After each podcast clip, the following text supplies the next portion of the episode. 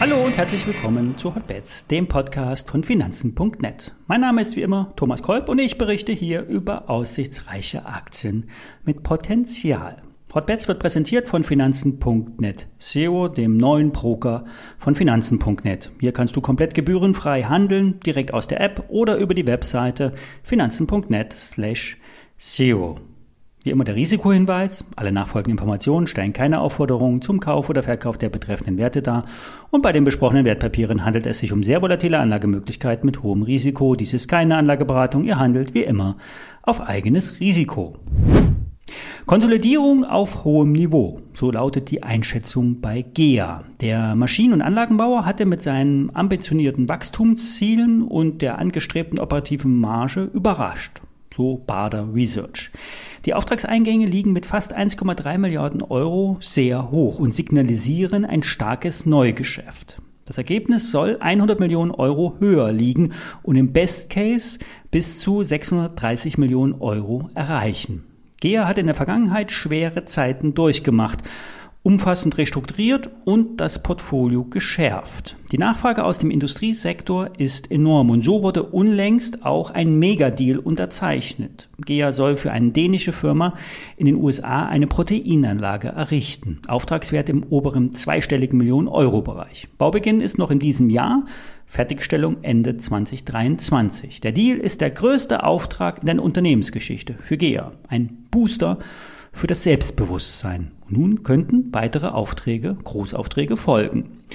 Unterstützend für den Aktienkurs sollte auch das derzeit laufende Aktienrückkaufprogramm wirken. Insgesamt sollen Stücke im Wert von 300 Millionen Euro vom Markt genommen werden. Allein 150 Millionen Euro im laufenden Halbjahr, aber unklar zu welchen Kursen gekauft wurde. Bewertungstechnisch ist GEA mit einem Kursgewinnverhältnis von ungefähr 22 weiterhin attraktiv. Der nachhaltige Sprung über die 40-Euro-Marke hat derzeit noch nicht geklappt. Bei rund 38 Euro liegt ein Konsolidierungsbereich.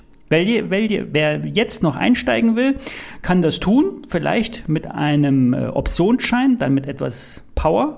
Laufzeit äh, bis Mitte 2022, Basispreis 32 Euro. Dann ist der Schein äh, bereits im Geld und der Zeitwert fällt geringer aus. Klassische Optionsscheine können zudem noch etwas länger gehalten werden, da hier kein Knockout-Risiko besteht. Theoretisch könnte auch ein Totalverlust hier anstehen. Das ist bei einem Aktieninvestment nicht so sehr gegeben.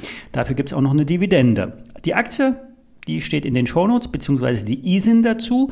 Ein Optionsschein mit den angegebenen Werten könnt ihr euch auf finanzen.net äh, selber raussuchen. Und äh, übrigens am Montag bringe ich euch immer auch ein Hebeltrade der Woche, ähm, präsentiert von BNP. Und äh, da suche ich euch auch wieder einen attraktiven Basiswert raus.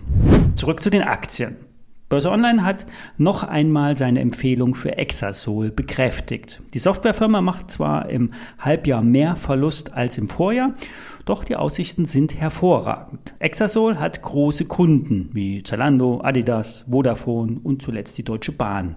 Hat sich spezialisiert auf die Datenanalyse. Hier werden sogenannte Schaufensteranalysen gemacht. Das heißt, es wird durch Algos und künstliche Intelligenz analysiert, wie lange die Kunden die jeweiligen Produkte anschauen. Und damit lässt sich dann ganz gezielt Werbung ausspielen.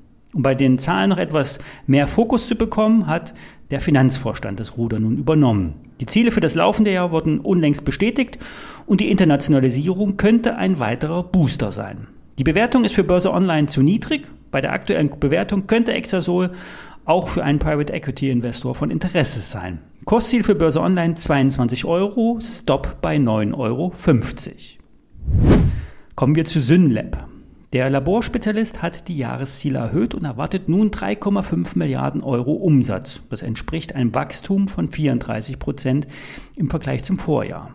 Dank einer Marge von rund 30 Prozent bleiben mehr als eine Milliarde Euro beim EBITDA übrig. Und das liegt ebenfalls über der alten Prognose.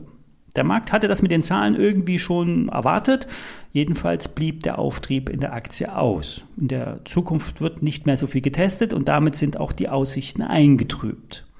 Die Experten der Website Plus Vision glauben allerdings, dass Synlab auch nach dem Ende der Covid-19-Testerei ein Gewinner sein wird. Denn Labordiagnostik wird in der modernen Medizin immer wichtiger. Und zudem hat das Unternehmen noch reichlich Kapital aus dem Börsengang vom April 2021 und kann damit auch Wachstum äh, finanzieren. Der IPO-Preis lag bei 18 Euro, also nur etwas äh, unwesentlich unter dem aktuellen Kursniveau von 19,50 Euro.